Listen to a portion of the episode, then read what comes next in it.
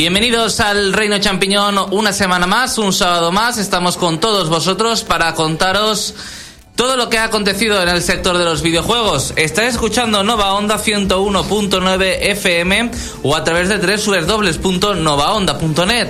Y si quieres participar, ya lo sabes, uh, puedes llamarnos a 967-221103, 967-221103 o escribir en el foro, en nuestro foro de nuestra página web, en www.elreino.net. Entras allí y hay un apartado específico del programa. Por cierto, hoy está con nosotros José Carlos, como siempre, al otro lado del cristal. Hola, buenas tardes, José Carlos. Buenas tardes. Y aquí conmigo a mi vera está Alex. Hola, ¿qué tal? Buenas tardes. Y también Pablo. Buenas tardes, Pablo. Buenas tardes. Buenas tardes uh, a todos, bienvenidos. ¿Estáis uh, preparados para disfrutar? Espero que sí, porque nosotros sí que estamos muy preparados. Alex, ¿qué están diciendo por el foro? Como ese, ese dicho, si no quieres llamarnos, siempre puedes escribir en el foro del reino.net o entrar en el chat y comentar ahí todo lo que estábamos hablando en el programa. Pues en el chat veo a Luis Almarlito, Umi, Denis, de momento, y Luis Almarlito diciendo que si hay un análisis de juego de Nintendo y está Xavi, es una mala combinación. Bueno, eso es lo que no sabes. También en el foro eh, Luis Almarlito comenta que está mm, entusiasmado porque se ha sabido esta semana la fecha de lanzamiento de Lego Jurassic World. Qué bien, yo es que soy un fan de los juegos de Lego. Él también dice que se lo pasó muy bien con Lego Harry Potter y su modo cooperativo, una de las cosas más divertidas que ha jugado. Y este año no esperaba nada mucho de lanzamiento de videojuegos más allá de alguna cosa interesante como esta. Bueno, pues que juega más juegos de Lego porque todos tienen juego cooperativo, si no me equivoco. Y dice, además, en pocos meses cumpliré un año sin comprar ningún videojuego físico, por lo que creo que ya va siendo hora de ampliar la estantería. Bueno, eso ha pasado seguramente al Steam. O puede ser digital, las consolas los juegos que pagas, uh, los pagas más caro en digital que en físico. También puede ser eso. Y tenemos a Spybar destacando del juego que vamos a hablar, Kirby el pincel arcoiris. La banda sonora, que como eh, comentará después Andrés, es uno de los mejores aspectos del juego y aquí nos deja unas muestras en el foro. También está por aquí Denis el Azul, listo para escuchar y eh, sobre todo el Museo de los Errores. Y un, aquí una imagen de Reggie que ha sido esta semana muy famoso por el vídeo que ha protagonizado de Nintendo. Bueno, pues hasta aquí los uh, comentarios. Uh, uh, ya lo ha desvelado Spider. Vamos a hablar hoy sobre Kirby y el pincel arco iris que ha salido para Wii U. Lo va a analizar nuestro compañero Andrés. Y también el Museo de los Errores, como ha dicho Denis el Azul. Pablo ha preparado un nuevo Museo de los Errores. Pero antes, ya sabéis, nos vamos a noticias.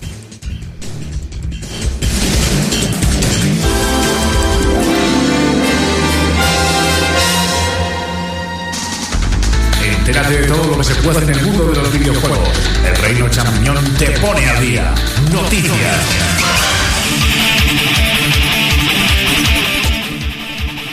Pues bien, Alex, ¿ha sido una semana movidita o ha sido una semana stand-by, Kit Kat? La verdad es que ha habido un, un, bastantes movimientos interesantes y además de por varios bandos, podríamos decir. Empezamos con una de las noticias de la semana y es el Kickstarter del nuevo juego de Koji Igarashi, o sea, el creador de Castlevania. Bueno, no sé, eh, no quiero meter la pata, no sé si es el creador, pero sí que ha sido el que ha estado al cargo de los últimos Castlevania de Konami, quitando los de Mercury y Steam, por supuesto. Bueno, pues eh, estaba rumoreando hace ya bastante tiempo que iba a caer este Kickstarter. Y bueno, pues lo abrió esta semana. El juego le ha llamado, o el proyecto de momento, se llama Bloodstained Ritual of the Night. Que ya el nombre se las trae, no podía inventarse un nombre más complicado. Porque, vamos, si alguien lo quiere repetir, eh, en fin. Bloodstained of the Night. Efectivamente. bueno, eh, él pedía una meta de 500 mil dólares que eh, ya te dice que es un juego gordo porque hay otro juego de Kickstarter que piden para financiarse unos 100.000, 200.000. Este ya de entrada pedía 500.000. Eh, ¿Qué pasa? Que en unas 24 horas ya casi llegaba a los 2 millones. o sea, que en unas 24 horas superó con creces, se ha convertido, por supuesto, en... Iba subiendo por lo que veo. va subiendo. Bueno, la verdad es que ahora está en casi 2.100.000. Eh, siempre pierde el fuelle después de las primeras 48 horas, poda- podemos decir. Pero le quedan todavía 27 días. ¿Qué es lo que más me ha llamado la atención de este Kickstarter? Que eh, Koji Igarashi prácticamente no nos ha enseñado nada y la gente ya le ha dado 2 millones de dólares. Es decir, tú entras al Kickstarter y ves un vídeo, que después voy a hablar del vídeo, y ves unos artworks que no tienen por qué representar luego el gameplay. O sea, son solo unos eh, diseños conceptuales que ni parecen reales de un videojuego. O sea, es una idea.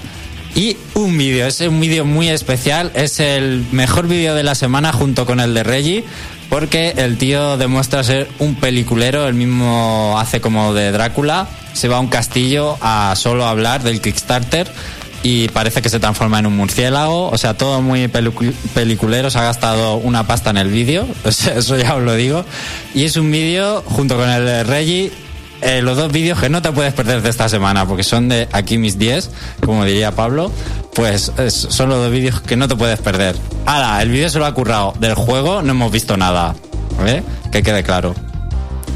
Bueno, pues eh, también ha sido muy polémico porque eh, las metas, por supuesto, han ido pues, eh, liberándose. Eh, tenemos, las ha puesto a modo de una torre de castillo que cada vez esa torre va siendo más grande.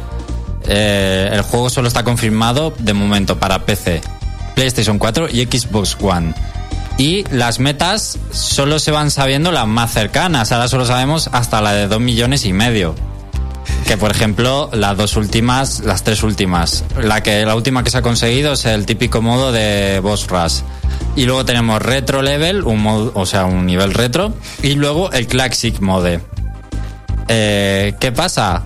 Que en- de momento no se han anunciado más versiones del videojuego.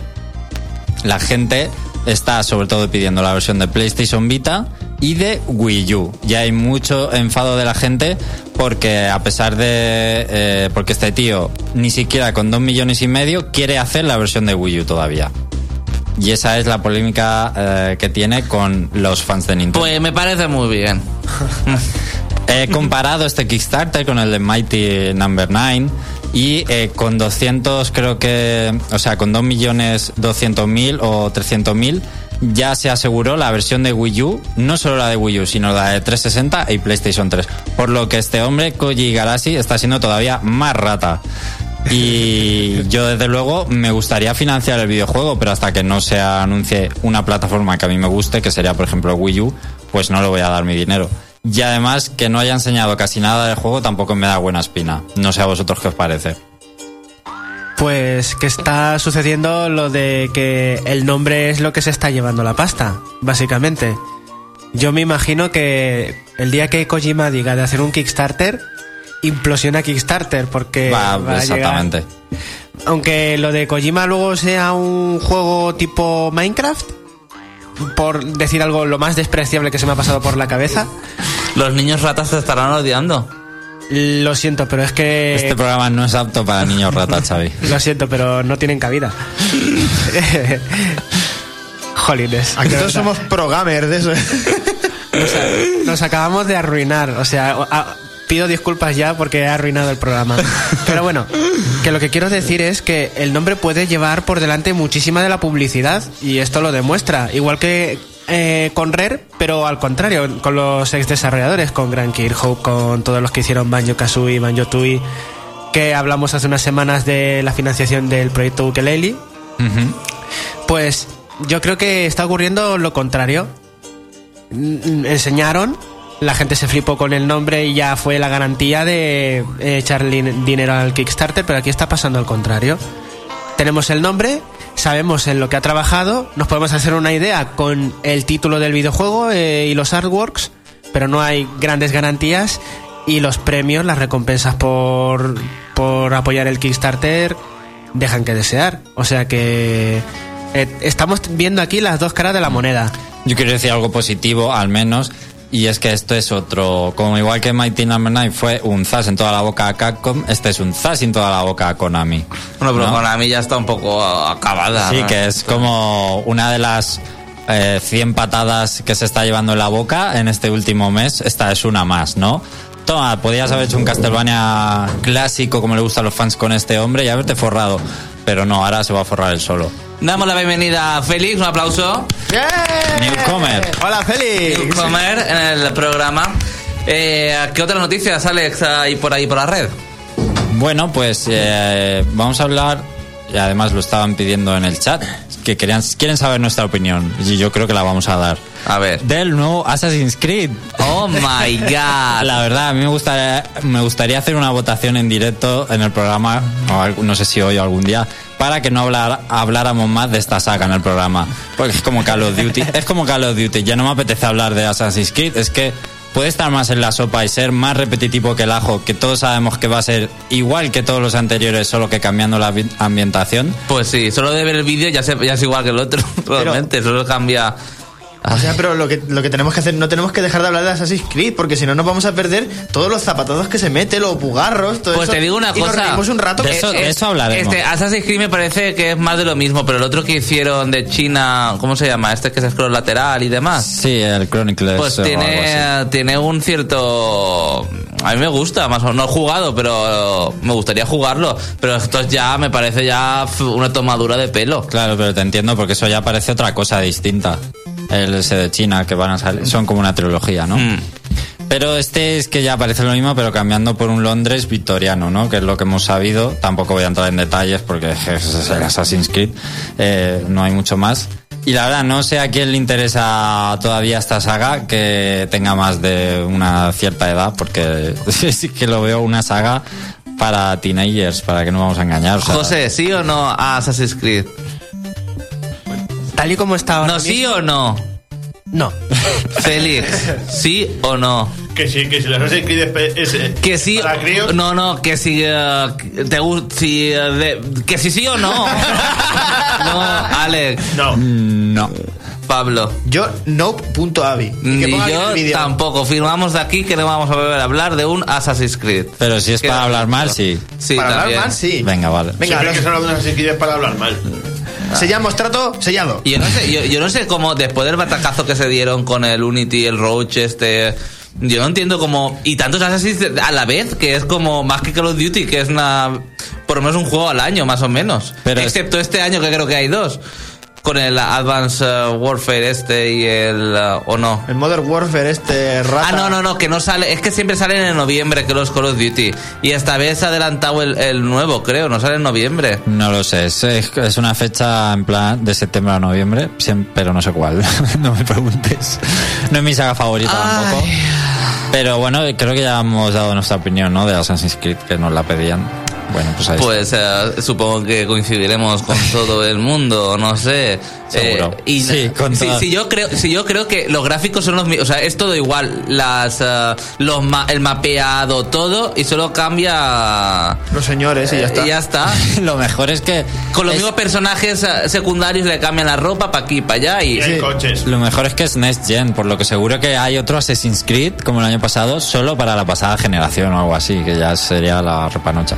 Ay. Luego nos quejamos de que hay 500 ediciones de Pokémon y cosas de esas, ¿eh? Pero Después te quejas que hay más eh, cosas de Pokémon. Es que el Pokémon también es vomitivo. Lo siento para los Pokémon pero es que es así. No, si yo soy el primero que le gusta Pokémon, pero que ya hay 17.000 cosas. ¿Y que te parece haciendo. vomitivo?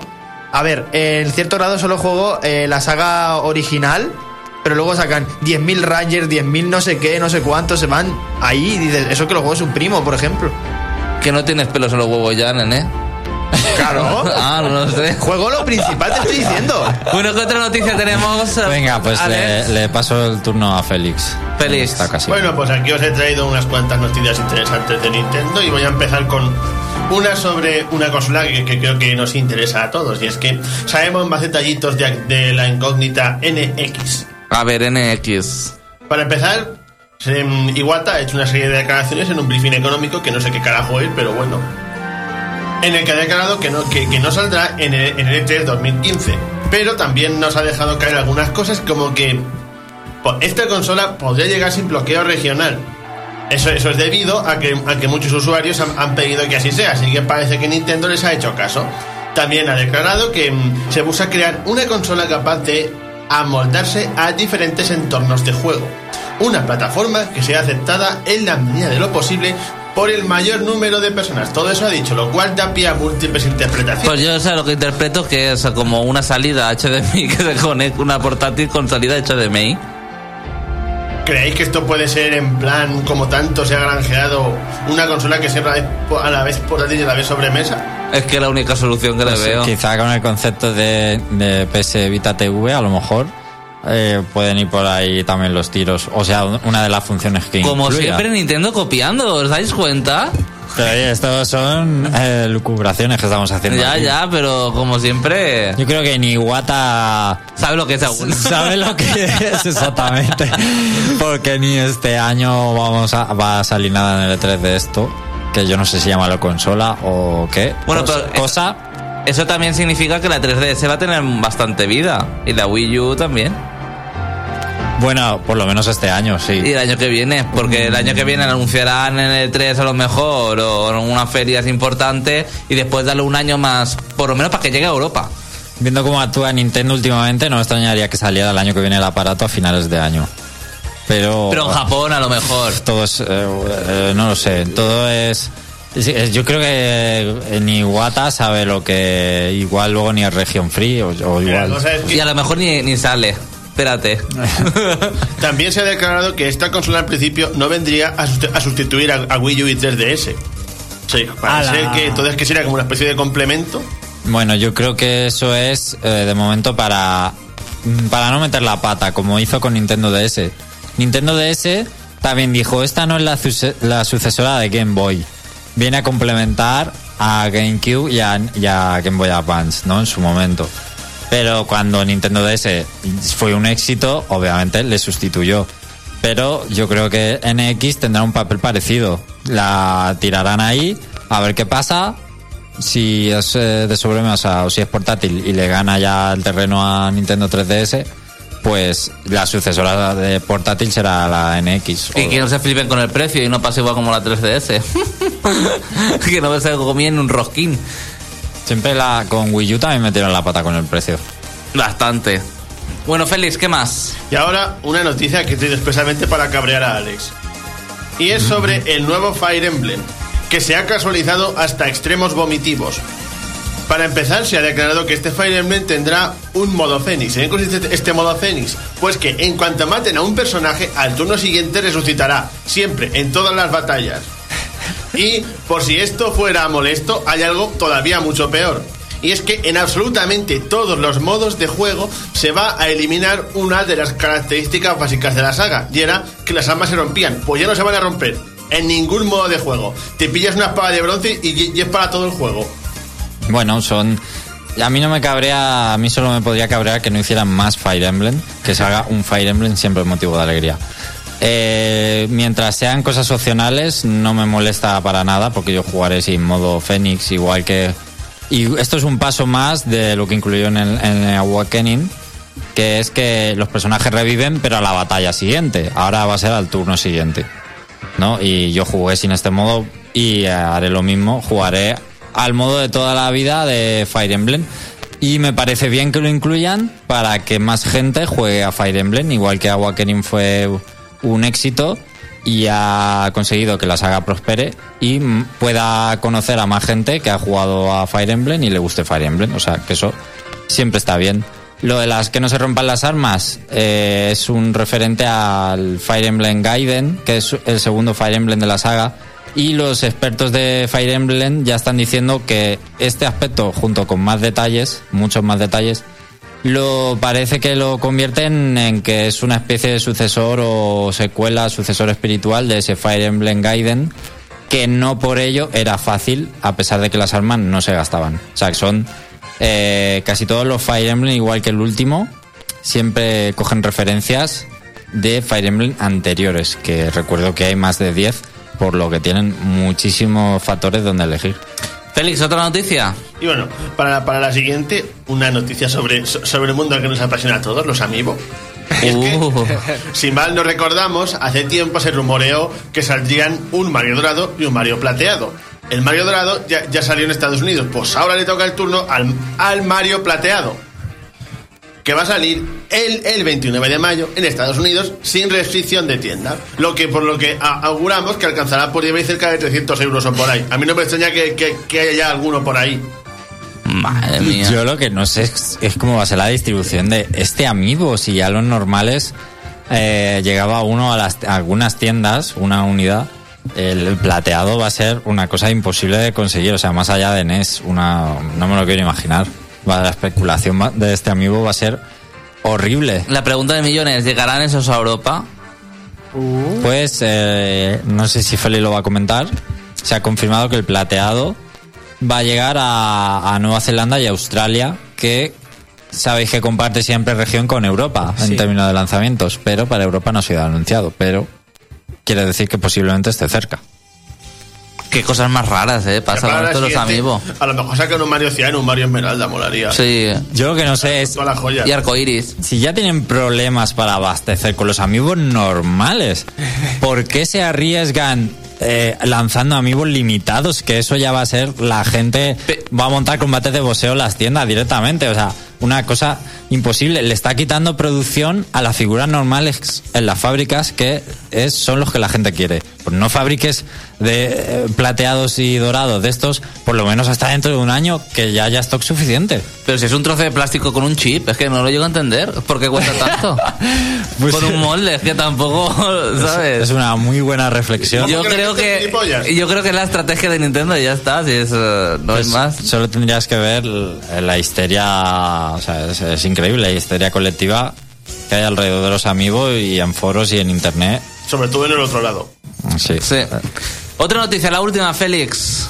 Bueno, de hecho, iba, iba a decir algo en, en- en relación a lo que hice anteriormente sobre las amigos, y es que tenemos otra declaración de Iwata para justificarse de por qué se lanzan tan pocas amigos. A ver, venga. Una justificación que me parece bastante curiosa. Surprise es me. el hecho de que mandan pocas por problemas de espacio en tiendas. Porque, según parece, las tiendas no, no, pu- no pueden ofrecer el número suficiente de estanterías como para colocar todos los amigos.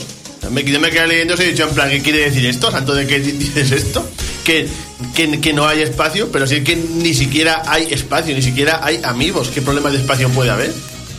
Pero si lo que están, solo se están, la estantería de Amiibo, que es especial de Amiibo, que está en algunos sitios como el Corte Inglés o Mediamar, está vacía. Y en algunos sitios la están quitando porque les da vergüenza tener la estantería de Amiibo sin ningún Amiibo. O sea, tú vas a... ¡Ay, está el logotipo de Amiibo! ¿Y dónde están los Amigos? En esta estantería. No existen. No queda ni Samus. eh, Ni Samus ya. Samus Antes siempre había alguna Samus en algún sitio y ahora ni siquiera. Pikachu. Bueno, hasta aquí eh, las noticias de esta semana. José Carlos, que vamos a escuchar hoy? Una espérate antes de escuchar, que se cuece por el foro, Alex. Pues eh, Spice Bar también nos decía que si conocíamos que se publicó un manga de Splatoon, que aquí nos eh, pone un, un tweet donde se puede ver pues una portada del manga o del tomo mm, graciosa. Bueno, pues al que sea fan de Splatoon que lo busque por ahí seguro que seguro que le gusta. En el chat también dicen que nos van a poner un contador para ver los programas consecutivos en los que se mencionan los amigos. Que yo creo que de esta temporada son todos, o desde que se lanzaron. Desgraciadamente. No sí. nos hemos dejado eh, ni uno. Y Denis el Azul dicen que nos toman por tontos con los Kickstarter. Y por los amigos también. Sí. Bueno, a mí no. A estos cuatro que tengo de enfrente. José Carlos, ¿qué tenemos? eh, ¿Qué vamos a escuchar ahora? Pues vamos a dedicarle a nuestro oyente Gon, a Gonzalo, eh, que es su cumpleaños. hoy. Happy, happy. Pues le vamos a dedicar el decimoctavo opening de One Piece, Hard Knock Days por el grupo Generations. A ver, esto es porque su cumpleaños. No dijimos que manga y animes, ¿no? Bueno, aunque tenga juego. Vamos a ver, que es por la cultura friki.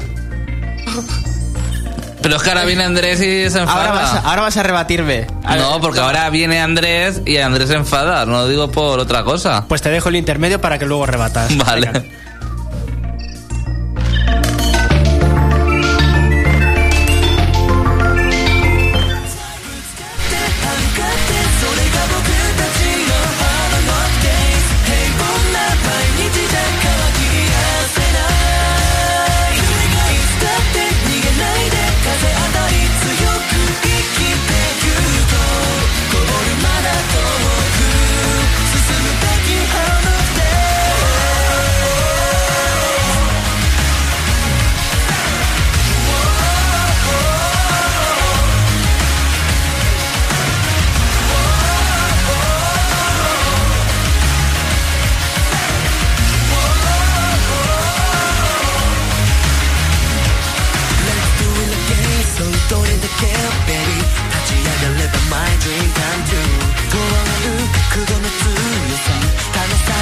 ようなって Hey let's go!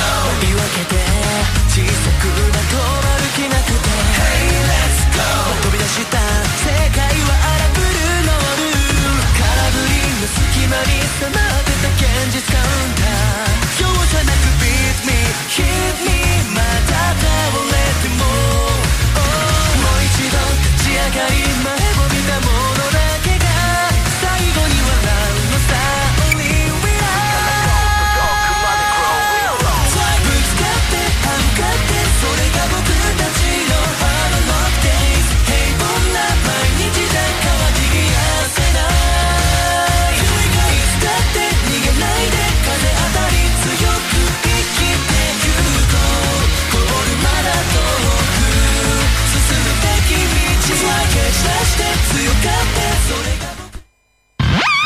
¿Quieres saber cómo es un juego?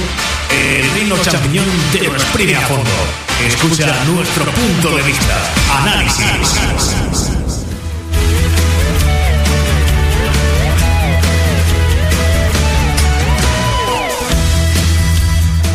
Bueno, pues bien, ya estamos de nuevo en el Reino Champiñón para contarte todas las novedades sobre el sector de los videojuegos. Y sí, estáis escuchando una canción muy ñoña. Eso quiere decir que vamos a analizar el Kirby y el pincel arcoíris. Y para ñoños está Andrés. Hola Andrés.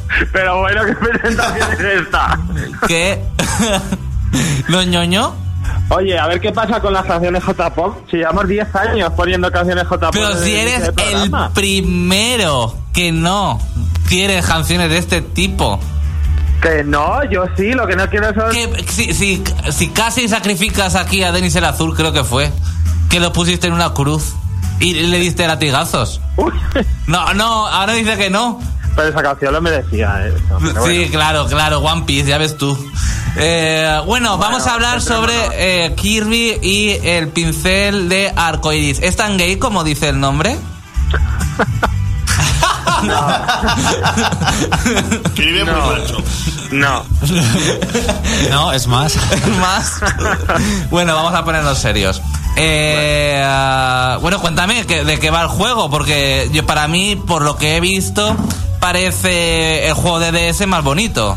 Bueno, pues vamos a empezar diciendo precisamente eso, que es el sucesor espiritual de, de Kirby Power Pine Blast que salió hace 10 años. O sea, para DS, que parece que salió ayer, hace 10 años que salió. Y entonces, los que ya sepáis un poco cuál es el juego anterior, este sigue siendo un Kirby que no se parece en nada a un Kirby. Porque Kirby se transforma simplemente en una pelota y nosotros tendremos que marcarle la ruta a seguir con el con el stylus del mando de Wii U, ¿vale? Pregunta Sí. que nos come por dentro a Pablo y a mí. Si hay que guiar a Kirby con la tableta, porque supongo que es la última, la única forma, ¿no? Sí. De guiarlo. Es la única forma. Es la única forma. ¿Para qué coj sirve la pantalla de la televisión? Si no la vas a poder ver. Pues si jugamos en individual, para nada. No la he puesto, me pasa el juego y no la he puesto. Porque no sirve para nada. Entonces, ¿qué sentido tiene? Solo, solo sirve para el modo multijugador, en el que otro jugador eh, manejará a otro personaje por la pantalla y entonces sí que sirve pues usar la tele. Ah, vale. Vamos, pero Vamos, que es un juego para jugar solo con eh, la tableta. O si quieres escuchar con los altavoces de la tele o algo. Sí, pero... supongo. Bueno, eso también. Vale, pues, vale. pero ya está, o sea que sí que lo, realmente sí que lo he puesto con la tele, pero lo he intentado manejar usando la tele sin mirar. Pero es que tienes que mirar al, al mando de Wii U, es que no tiene sentido. Una pena porque los gráficos se ven muy chulos en la tele, bueno, luego lo comentaré, pero al final los tenemos que ver en la pantalla pequeñita del mando, porque es. Pero bueno, al final te acostumbras y se ve bastante bien. Ya, ya profundizaré. Después de este Kit Kat continúa Andrés. Vale. Bueno, digamos que el juego quitas la idea de Kirby eh, robando poderes, porque esto es algo que desaparece. En el juego de DS sí que existía, pero aquí no aparece. Kirby seguirá haciendo la misma bola todo el rato. Lo único que le han metido es que si cogemos 100 estrellas, podríamos eh, ejecutar un ataque especial en el que Kirby crece y es un ataque muy potente que te sirve para abrir rutas especiales, porque puede romper bloques de metal y tal. Y es lo único que tiene. No se puede transformar en ningún enemigo. Y digamos que dónde está si le quitamos a Kirby lo de transformarse el kit de la cuestión del juego. Bueno, pues la jugabilidad en este se basa en explorar los escenarios. Buscar todas las estrellas que ocultas y todos los tesoros que serán entre 4 y 5 dependiendo de cada, de cada recorrido. Y las rutas eh, especiales para encontrar algunos minijuegos que han puesto que son de a contrarreloj en el que tendremos que, co- que conseguir un tesoro en 10 segundos que son muy variados y tal, todo se basa en eso. O sea que si tenemos el juego y vamos a llegar a la meta final, es que se nos acaba el juego en dos suspiros. Lo que hay que hacer es buscar todas las estrellas. Hay una novedad, bueno, novedad. En este, por ejemplo, puedes, con los escenarios son muy grandes y tienen el, el típico cielo que no sirve para nada y que solo está vacío. Aquí sí, si te esfuerzas y vas buscando por arriba, pues habrá estrellas, habrá algún tesoro escondido, habrá digamos que lo bonito son los escenarios, que están muy bien pensados, son muy grandes, con mucho recorrido y tal. Pues yo te digo una cosa, yo creo, por lo que tú estás contando, ¿eh? Que se hubiese podido explotar un poquito mejor. Más que nada, se podría haber alternado la pantalla del televisor con la del Wii, la del Gamepad. Porque, ah, ¿sabes? O sea, jugar en la pantalla, a lo mejor eh, una parte del escenario que se juegue en, la- en el televisor y otro en el Gamepad. eh, inventarse algo, porque es que veo un juego tan desaprovechado. Bueno, se ha centrado sobre todo en eso y al principio mm, sorprende un poco, parece que le falta algo a Kirby, pero ya cuando ves que el juego va de eso, simplemente tienes que valorarlo sobre la, la jugabilidad que tiene. Y es un juego sencillo. está bastante bien hecho, ¿eh? O sea, al final engancha bastante. ¿Jugar es, de- es fácil? ¿O es complicado manejar a Kirby con ah, este hilo que le tienes que ir haciendo? El, el control es bastante bueno, incluso en las fases de agua, que a lo mejor es un poco más, más difícil, porque digamos que Kirby flota y lo que tenemos que hacer es poner encima de él la línea para que no suba y si queremos que baje, pues la línea hacia abajo, ¿sabes? O sea, cambia un poco el chip en el agua, pero aún así es bastante, bastante bueno el control. Simplemente tienes que cogerle tranquillo de dónde tienes que poner la línea, pero está bastante conseguido, o sea, ahí no... Y es fácil, es decir, cuando digo fácil no quiero decir que posea gráficos sean infantiles y tal, sino es un juego destinado para gente joven, niños de entre 0 y 1 años. Sí, yo creo que sí, porque puedes conseguir bastantes vidas. Y es lo que te decía, si los- ¿Por qué? Entre 0 y 1 años. Eh, sí, sí, muy bien. Ah, aquí, aquí te dices. estaba prestando mucha atención. Entre. No, para cualquier jugador, vamos. Porque te lo puedes tomar o ir a por todas las estrellas y conseguir la, media- la medalla de oro al pasarte el nivel, que lo, lo necesitaremos para conseguir el 100% del juego, desbloquear toda la música, todas las figuras, porque en este hay figuras tipo Smash Bros. o Amigo que consigues y tal. Entonces, para todo eso necesitamos explorar a tope lo- los escenarios. ¿Y es rejugable el juego? Espera, en, cua- en cuanto a dificultad, eh, es bastante sencillo y lo que pasa es que tampoco hay muchos enemigos. O sea, entonces es difícil que los enemigos nos maten. Es más fácil en, las- en los sitios donde podemos caernos hacia abajo en un barranco o el magma que nos queme o así, pero no, no en todo el juego. O sea que... Y hay muchas vidas, o sea que acabarás con 30 40 vidas. En cuanto a eso, no... la lo difícil será encontrarlo todo y conseguir todo lo, lo que tiene coleccionable en los escenarios, ¿vale? Yo recuerdo que TDS era medianamente difícil. Este es más fácil. Sí, es más fácil. Solo en las últimas fases y algún jefe puñetero perderás alguna vida. En el resto, ¿Está el típico árbol que están todos los Kirby? Hombre, por supuesto. Madre mía, qué imaginación y qué creatividad. Y está en su versión de la primera vez que aparece y luego en el en tres mundos más adelante otra vez el mismo jefe con una pequeña diferencia. Y, est- y está la foca esta, que también está en Smash con el, mar- con el martillo. Pero bueno. El pingüino este. ¿Qué, qué forma de, de, de llamada de DD es esa? No, hay pocas, hay pocos enemigos. Y bueno, hablaros que, que juega bien con algunos elementos, por ejemplo, con cascadas de agua, que tú con el, al dibujar la línea cortas el agua o cortas el magma. Y hay alguna cosa así del escenario que puedes interactuar y no solo con Kirby, eso está bien. Y incluye tres transformaciones de Kirby: Kirby tanque, Kirby cohete y Kirby submarino, que te sacan un poco de, de la rutina de estar dibujando líneas, porque eh, estos se juegan de otra manera un poco diferente. ¿Y cuántos niveles hay, Andrés? Bueno, pues eso ahí está lo peor del juego. Porque el juego es- te, te termina enganchando, que en principio parece muy sencillo, al final te engancha, quieres más, más, porque cada nivel es diferente. O sea, no, no, no, se, no se nota repetitivo. Siempre meten un nuevo enemigo, una nueva funcionalidad, una nueva... O sea, que al final todos los niveles son frescos, pero son muy pocos. Son solo siete niveles. Y ¿Siete niveles? Siete mundos, pero Ah, siete mundos. digo, Dios mío.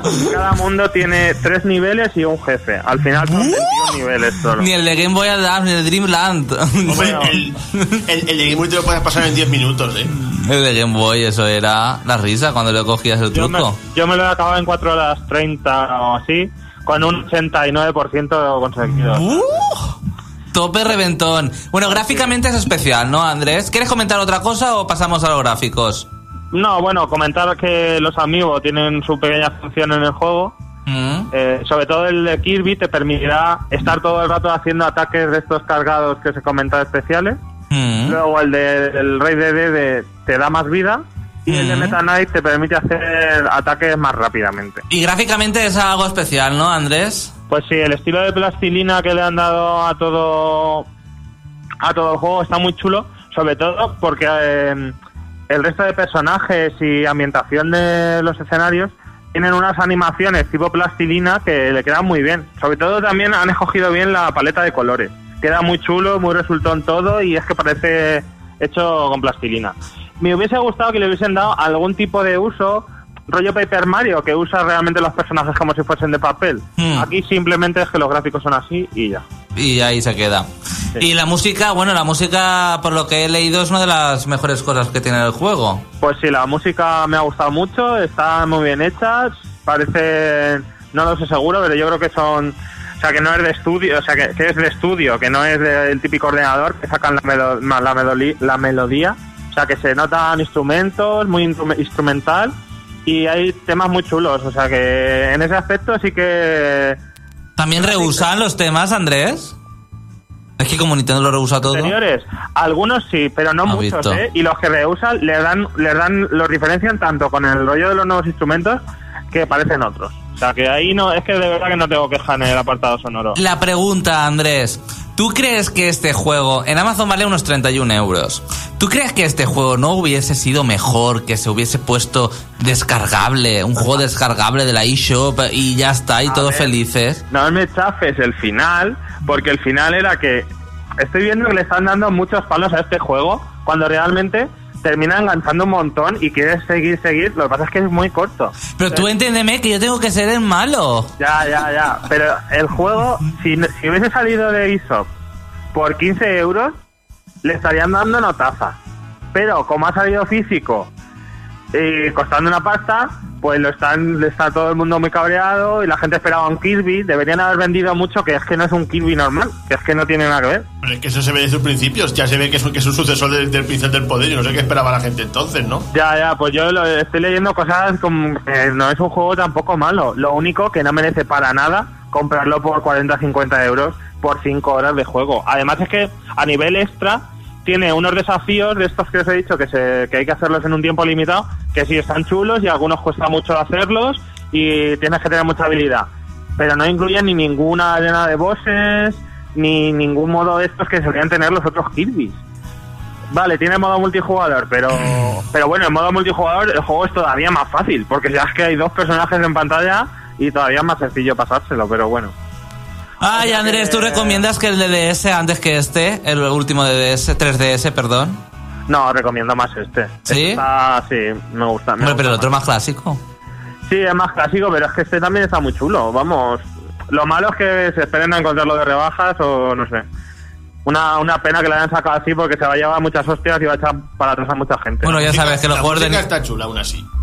La música está chula, el diseño de los escenarios también está chulo y novedades en cada nivel, o sea que, que no se hace para nada monótono. Bueno, la nota no quiero que me la digas. quiero que... eh, La guarde para... se la guardes para el análisis, porque viendo mi opinión y tu opinión, pues la gente no sé lo que espera. Por cierto, Andrés, estás en Madrid, ¿no? Sí. ¿Estás vestido de choti? Ah, no. Eso fue ayer. Ayer me vestí, sí, sí. ¿Te vestiste de choti? Y comiendo churros y rosquillas, Dani. Será de chulapo. Eso de chulapo. Ah, no sé. Yo digo chopi, digo sí, sí, sí. Vamos, con la gorra esta. bueno, Andrés, pues nada, esperemos verte por aquí pronto. Venga. Adiós. Bueno, pues ah, Andrés nos ha dado su opinión. Por cierto, ¿qué están diciendo por el foro y por el chat, Alex? En el reino.net. Pues dame dos segundos. A ver, un momento. Estaban por aquí en el chat. Estaban comentando, bueno, Andrés en el chat decía antes 10 años de programa con canciones J-pop y Xavi ahora intenta censurarlas. ¿What? y Denis, si van a poner J-pop, que sea de un juego. Pero bueno, como es un cumple, hay excusa. Vale. Bueno, One Piece también tiene juego. ¿No? Varios. Y en, Los que sean cutres es otra cosa, pero... y en el foro tenemos a Denis el Azul, lo que comentaba antes de Kickstarter, que no le gustan los Kickstarter, porque antes hacían un juego y lo pagábamos, pero ahora quieren que antes de hacer el, del juego ya lo estemos pagando. Yo espero a que salga y que se arriesguen otros, que luego hay quejas como el de Mighty Number 9 y con Inafune. Inafune. Ya dicen que Igarashi es el alumno de Inafune para estafar a la gente. Yo Pues yo, no. te, yo te digo una cosa, el nuevo de baño, Ba- Ba- eh, baño Kazooie me parece una porquería, por lo que he visto. Es verdad. Has encendido la pira de, de- de- del Pablo, juego. Pero es verdad, es que no veo personajes Has- menos carismáticos que esos. Has comenzado la tormenta Y- de rayos. No, y una copia barata, o sea, de Banjo Kazooie, que se No es dejan de una tonterías. copia. No es una copia. es No, un- grafi- Es un homenaje. Gráficamente es todo, o sea, y, y nadie puede y na- y nadie puede superar a- al oso y al pingüino ese que lleva la espalda. pingüino, por favor. Todo es un pingüino. desde- Yo no quiero, yo no quiero decir nada, pero medio comparto tu opinión. Ah, que sí, has visto, a mí, no estoy solo. a mí el Project Ukelele este no me gusta mucho, no lo he Ni el financiado. grafismo. Pero si luego el juego sale y está bien, lo compraré si es un precio aceptable o cuando esté en rebajas en Wii U. Pero yo pienso que esos juegos tuvieron su momento, su lugar, Claro. su consola y que eso ya no se puede revivir, es imposible revivirlo. Claro. Es igual como un nuevo eh, eh, Conker, es imposible. Lo que O sea, pasa es que vende mucho decir que es un suces- sucesor del Banjo Kazooie. Eso vende. Pablo habla, venga, te voy a dejar que hables. ¡Estáis locos! Y vamos a pasar ya a otra cosa porque Sí. so- me, me mináis la moral. Ahora ya no tengo ganas de nada. Yo ya el reino champiñón que lo haga otro. Bueno, venga, lo último, Alex, ¿algo, algo más y pasamos al museo? Bueno, eh, Denis termina diciendo, hay estudios que tienen más de la mitad del juego hecho, te lo enseñan, tienen muy buena pinta, te pueden dar acceso a la beta. Y la gente o desconfía de ellos o los ignora. ¡Qué vergüenza! Eh, o sea, es otro tipo de Kickstarter, está hablando. Yo tengo que decir que no sé dónde está la estafa de Inafune en el Mighty Number 9. A mí, yo aporté y me parece todo muy legal y muy bien. ¿Tú aportaste para tener el juego en físico? Sí, ¿Pero en qué plataforma te lo van a dar? para la que yo quiera. Ah, para que tú quieras. Ah, Ah. vale, vale. Wii U voy a elegir. Muy bien. ¿Algo más o pasamos? Bueno, pues hay más cosillas por aquí, pero vamos, eh, eh, lo de a- la opinión de Assassin's Creed Syndicate de Denis. En Steam, la ficha de Steam, la gente puede marcar un seguir, añadir a lista de deseados o no me interesa, pues Denis ha marcado. No me interesa, esta es mi opinión sobre el juego, ya está. Pues sí, ha llegado el momento, el momento del Museo de los Errores.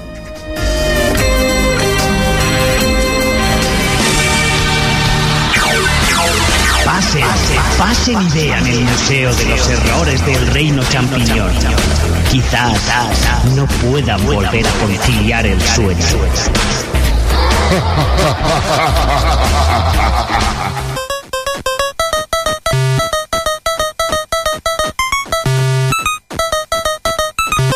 ¿Os gusta, verdad? ¿Qué es este sonido infernal?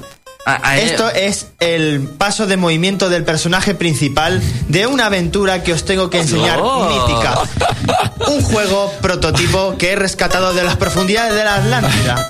Nada más y nada menos llamado Por La Huida de Atlantis, The Escape of, from Atlantis, por Color Dreams. Y- Una compañía que nadie conoce, ¿sabes? ¿Y para qué consola? para NES. Pero lo Como más siempre, gracioso- siempre albergaba las mayores chustas. Vale, pero lo mejor de todo es que dirás todo el mundo, oh, NES tenía las mejores chustas y todas esas cosas. Este juego nunca salió como bien hecho está y bien acaba la cosa, pero yo lo he rescatado de las profundidades de la Atlántida para traéroslo.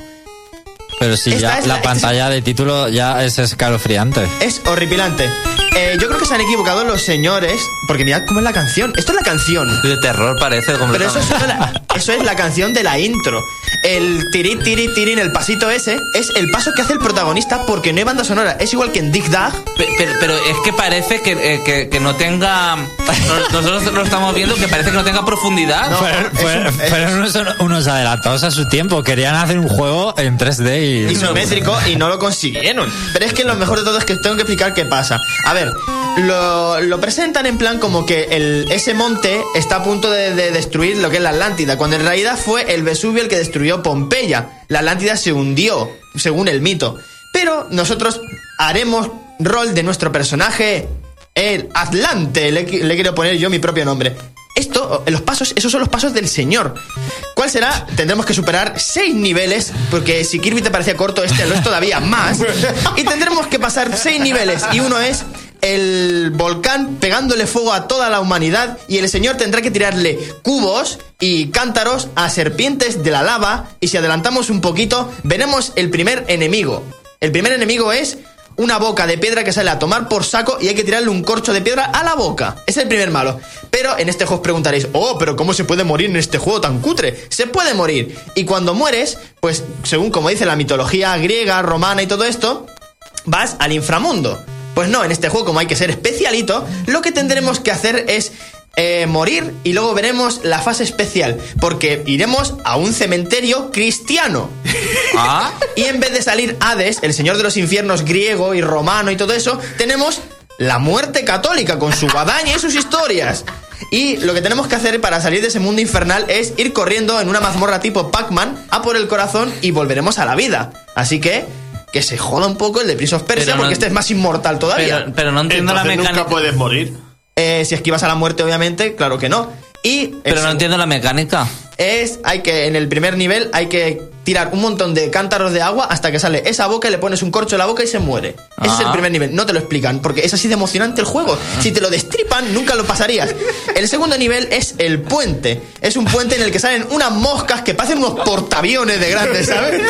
Maldita sea. Y luego tienes que ir con un hacha destruyendo unos, bar- un- unos troncos que nadie ha tirado, porque eso es lo mejor de todo, porque esto es mitología griega, y tendremos que saltar por un puente roto encima de un pelícano a lo Ace Climber. Oye, me lo has quitado de la boca. Y tendremos que pasar a la tercera fase, en la que nuestro protagonista tendrá una rodela que parece el símbolo de adelantar una escena de un DVD, porque son como tres flechas mirando para allá. Es el, es el, es el forward este. El Sí. sim- Es que gráficamente parece que esté hecho con el Paint. Es que es del Pine. Tercer nivel, se está pegando fuego Pompeya, la Atlántida, lo que quieras. ¿Qué tenemos que hacer? Obviamente, para salir de este lugar, tenemos que coger y que tenemos que encerrar a un gorrino en una, en una celda pequeñita. Y una vez lo encerramos, cuidado, amigos, porque aparece la malvada araña que nos perseguirá hasta la muerte. ¿Y qué tenemos que hacer? Tendremos que salir corriendo, obviamente, de Pompeya, hirviendo. Ah, ¿por qué? A por la escalera donde estaba el cerdo, porque el cerdo sí que sabía lo que estaba pasando. Pero yo veo que. Pero como no tiene pulgares, el cerdo no pudo escapar ni de, la- de inteligencia del Atlante ni de su propia naturaleza. Pero yo veo que son, son cosas incoherentes. Claro que es incoherente, porque ¿cómo huyes tú así de Pompeya? o No, de la pero que salga una araña, meter un cerdo en una, en Sí. una gavia. Pues bueno, pasamos a una parte todavía peor. Tendremos que driblar a la araña porque la araña está como, digamos... La inteligencia artificial es tipo Pac-Man. Solo se va a pegar al enemigo, no va a lo random. Dice, uy, está aquí el adelante, me voy. Hay una pared, oh, lo siento, pero el adelante está ahí, detrás de esa pared. Y una vez ponemos la pared, o sea, la escala, podremos pasar otra vez al puente, pero hacia abajo. Pero cuidado, otra vez tenemos nuestra rodela y tenemos a mi amigo favorito, el primer malo, Muñón. Le llamamos Muñón. Muñón el cíclope, que tira un montón de calaveras. Y tendremos que esquivar todas las calaveras con la rodela hasta llegar al final del puente. Pero amigos, si tiene, un, rápido. si tiene un muñón. Vale, rápido, apuesta, apuesta. ¿Qué creéis que pasa con el cíclope al final? Rápido, rápido. Se cae, se cae el río. Que se parte en dos. Vale, se cae, se parte, Xavi, ¿qué? Se le rueda la cabeza. Le rueda la cabeza, pues termina. Y nada, no pasa nada. Es en plan, dice el cíclope. Ah, no, eh, eh, perdón. Eh, aquí lo que importaba era el respeto, el diálogo. Perdone, pase usted. Le veo con. O sea, ¿qué, qué está pasando? La Atlántida se quema, se está hundiendo. Es en plan, Y oh, no, aquí pase, hay otro pase. volcán. No, el volcán siempre estaba, si nos estamos escapando del volcán, Félix. Podríamos decir Pero que, que tenemos- Muñón era razonable, ¿no? Al final. Sí, él era, él era dialéctico y justo. Y, y aquí hay una guerra que, que hay una guerra que, A ver, que, que- aquí- que tira mierdas que botan. No, es, es ¿Un huevo? un halcón gigante que tira huevos, pero no sabes las místicas criaturas que tira. Porque mira, lo que tendremos que hacer es pasar primero por ese laberinto del- de Alicia en el País de las Maravillas, rompiendo en la parte final las calaveras. Esta es la parte más larga y más difícil, y cuando se rompen los se huevos, en pollo. son pollos bípodes. Pollos bípodes del mismo tamaño que el Atlante. Y otra cosa chula que Pero- he comentado es que el Atlante coge las cosas sin, sin tenerlas en la mano. Puede llevar un cántaro en la cintura, en la cadera, y le da igual. Y el hacha también la lleva también colgando de donde Pero quiera. si ya ha roto el, muro, ¿por qué Ya, sigue a por el ya- hacha? Ajá, ajá, ahí es donde está el factor principal. ¿Por qué no, se ha, ¿por qué no ha podido escapar el Atlante? Ha salido una culebra. Tienes que, aparte de la culebra, Félix, venga, que tú eres culebra lover. A ver, una vez eh, rompemos... ¿Pero por qué tiene que romper si ya ha hecho una fila? ¿Qué haces? No, porque Alex, la Atlántida no funciona así. no funciona. ¿Tiene que romper todo? Tiene que romper, es una fila de cuatro, tiene que romper 16 calaveras para que el Atlante entre entero isométricamente. ¡Ah, Os recordamos también que lo que es eh, la antigua civilización del Mediterráneo creía mucho en las matemáticas y en la geometría. Y este señor no cabe, pero por su instinto que dice matemáticamente no Esto es quepo. un auténtico mindfuck, como dicen. Es un auténtico mindfuck. Pues adelanta porque tiene que romper aún unas, sí, unas 13 calaveras. Yo creo que lo hace para honrar a sus ancestros. O sea que las colisiones del muñeco tienen que caber, ¿no? Tiene que caber. O sea, tú lo ves isométricamente, cuatro caería el tío por las piernas. pero- y lo otro dice. Esto me ha roto, me ha roto, puede conmigo. Pues, pues vamos a ver, el juego es así. Y ahora imaginaos que todo el videojuego es. Tú todo el día con el hombrecito. Yo lo que lo veis es que Pero esta música me suena de otro juego. No, es como si fuera el Dig Dag. Ti, ti, ti, ti, ti, ti, ti, ti. No, no, la que estábamos escuchando antes. Me suena de otro juego del museo. Ya, Eso, de un museo canción- no, es la ciudad lavanda de Pokémon. ¡Ay, qué bueno, de verdad!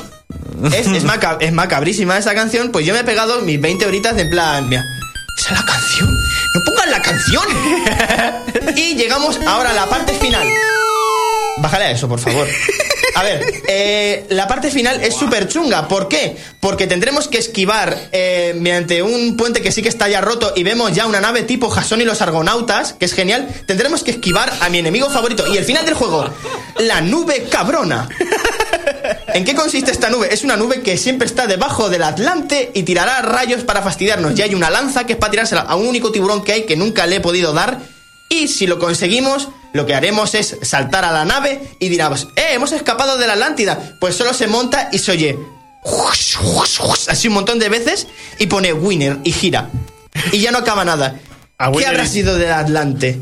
¿Qué habrá sido de la Atlántida? A, a ver si nos ha terminado Pero, como el juego este. ¿Qué simboliza este final? Este final, obviamente, pues mira, igual que en los museos de los errores siempre podemos sacar una anécdota de, por ejemplo, en el de los cereales es comer cereales, en el del Moonbase Alpha es no tenemos que chupar los cerrojos, cosas así. En este sacamos la única anécdota que es la mierda que está escondida, no la reboces ni la saques. ¿Para qué la sacas? Es en Pero plan, ¿por qué al, mo- montarse en el barco ese ya ha salvado la Atlántida? No, Se ha salvado él. Se ha Ah, salvado sa- él. ah, vale. O sea, es que este Está personaje- eso ahí esperándole a él. Sí, sí, sí, es en plan, es una nave... Que mira, parece de los masones o algo con No, el es ojo una, ese. Es una, nave argo- es una nave argonauta, pero tiene 12 remos, está él solo. Yo le deseo buena suerte, pero para mí este personaje es el único héroe que odio. Porque es el único que se ve en todo el videojuego, porque los demás son monstruos. Y es un egocéntrico que se ha ido a escapar él solo, no ha salvado a nadie, ha encerrado un animal que se está muriendo. Es que el cíclope ese que encima le ha perdonado podría haber sido su compañero de combate, podrían haber tenido una familia ellos dos. Y eso es lo que ha pasado. Terriblemente, estamos hablando de un juego con un final bastante macabro. Pero es verdad, porque esa eh, nave es en plan el arca de Noé que cabe ahí una civilización y se va él solo. Pero si es un barco de, pero si es un barco de mierda donde caben cuatro. No, no, no, pero chalupa. ahí es donde ahí es donde queda. Entonces, yo quiero dejar esto en el aire. ¿Qué ha sido de Atlante? ¿Por qué este juego no salió? ¿Por qué yo no pude disfrutar con 5 años de este juego?